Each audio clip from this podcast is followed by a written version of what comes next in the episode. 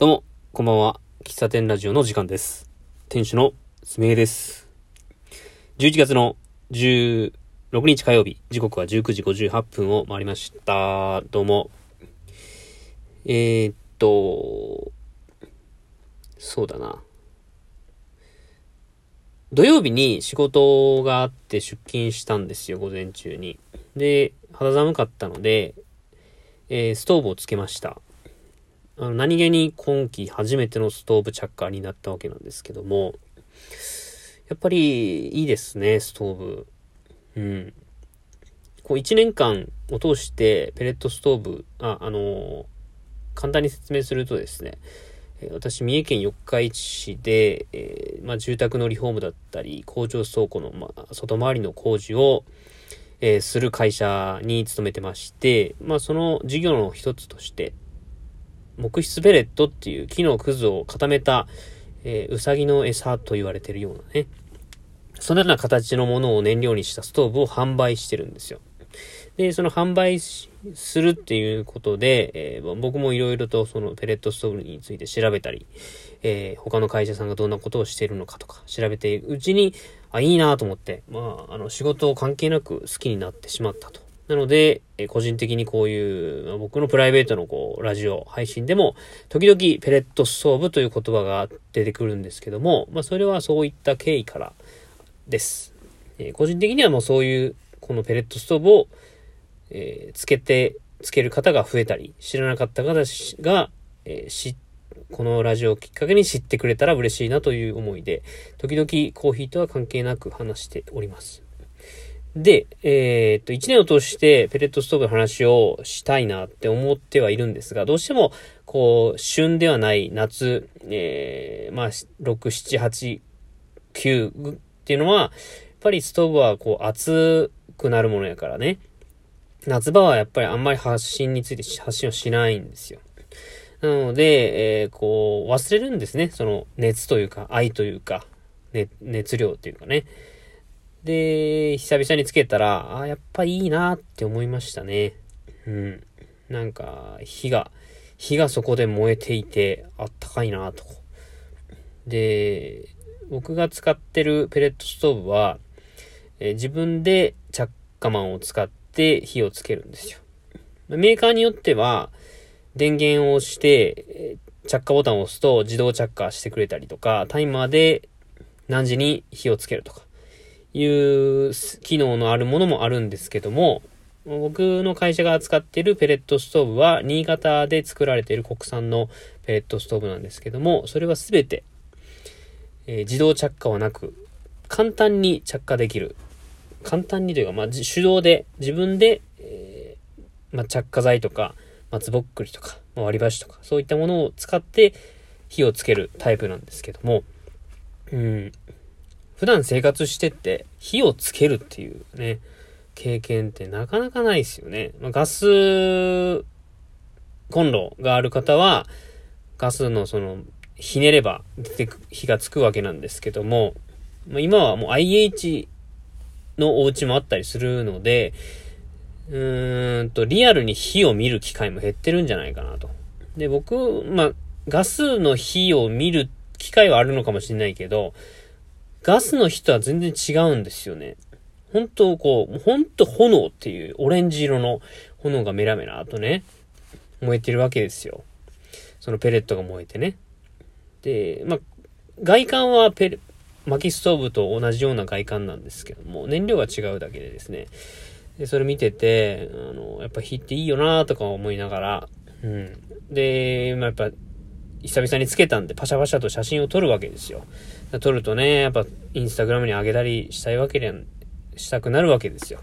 で、個人のアカウントとかね、会社で使ってるアカウントでアップすると、こうやっぱ反応があってね、うん。やっぱ皆さんありがたいなとか思いながら、うん。で、親しい方だったら、まあ、僕がペレットの発信をすると、ああ、そんな時期かと、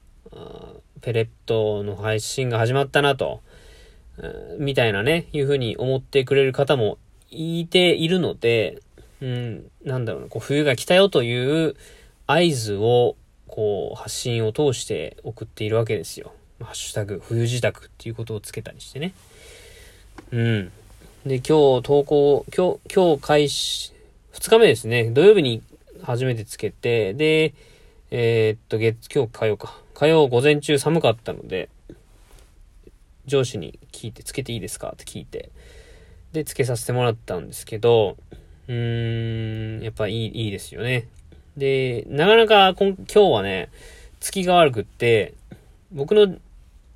屋は事務所の2階にあるんですけども、2階にペレットストーブがあって、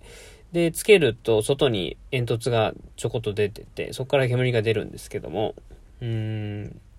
僕は上司にしかペレットストーブつける話はしてないんですけど、なんか、社長がトタトタと上がってきましてね。住田くんなんか、これ不完全燃焼ちゃうかみたいなこと言ってきて、あの、外なんか煙が多いぞつって。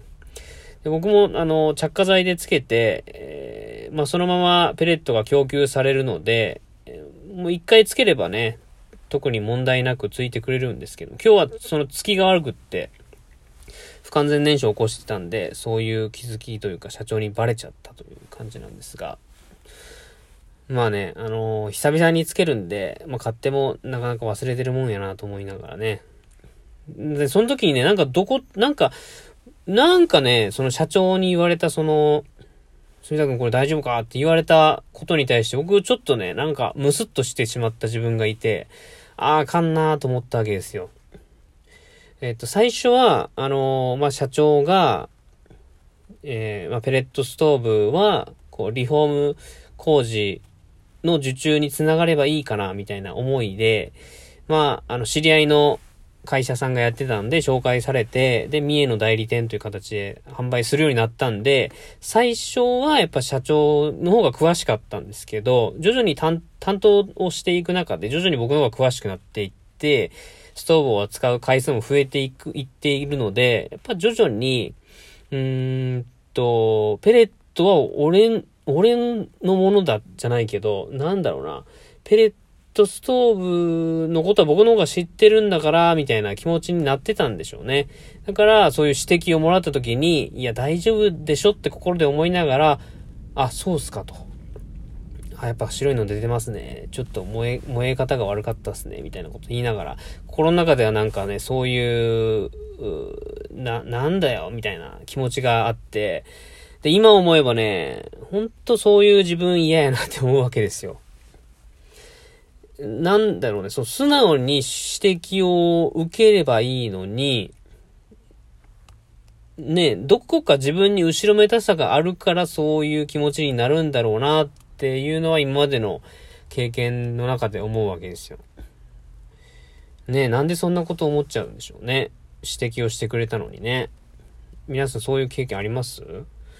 僕結構ね、うーんと自分に自信がないことについて指摘された時っていうのは結構こう、ムスッとするんですよね。余裕がないからでしょうね。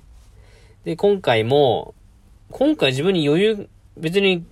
自信がないわけじゃないんだけど、なんかこう、なんでしょうね。僕がペレットストーブをつけることに対して後ろめたさがあったのかもしれないですね。まだそんなに寒くないのにストーブをつけた自分が、あ、もしかしたらこれ社長に怒られるんじゃないかとかね。なんかそういう気持ちがあったのかもしれないですね。それで、あ、つけたのがバレてしまったと。で、下、にいた社長がその煙を見て、何をつけてるんだと。で、怒られてしまうんじゃないか、みたいな。なんかそういう気持ちがあったから、指摘に対して素直に受け入れられなかったのかなと。あのつけちゃダメ、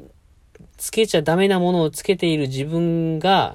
えー、そういう不完全燃焼を起こしているストーブをつけて、えー、下ににいる人にバレて、それを注意を受けてしまった自分に対して、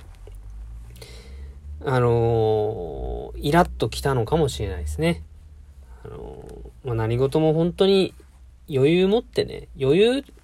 余裕持ってその、なんだよ、気持ちの余裕を持って動けば、誰に対しても優しくなれるのに、っぱり自分の中でなんかね、筋を通してなかったこととかね、まあ、今回に関しては僕の完全なる勘違いなんですけど、別にストーブつけるつけないなんてね、誰が悪いとかいいとかね、別にいいわけなんですけども、なん、なん、なんか僕変、変に考えてしまう癖があるからな、なのか、うん。今日はなんか僕ペレットストーブをめちゃくちゃ褒めようと思ったのに、結局自分の嫌なところについてお話しする時間になってしまいました。久々に、ちょっと土日、月曜日とね、お休みしてましたから、あのー、友達から元気かっていうメッセージが来たんですけども、配信、配信してないけど、元気してますかっていうね。まあ、気持ちとしてはネタがなかったから、まあ正直ネタがなかったんで、配信ボタンを、収録ボタンを押し、押し、押さずに車からも出た、出たんで、出てたんですけど、まあ、そんな時間をもう作りたくなかったんでしょうね。で、結局、自分の中で、まあ、疲れてたわけじゃないけど、気持ちに余裕がないから、えー、ネタがなくても収録ボタンを押すという余裕がなかったのかいうね。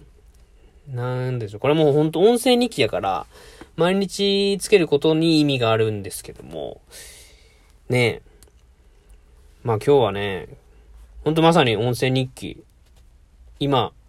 特に考えて押したわけじゃないけど、話しながら今日思ったことをお話ししてみました。また明日も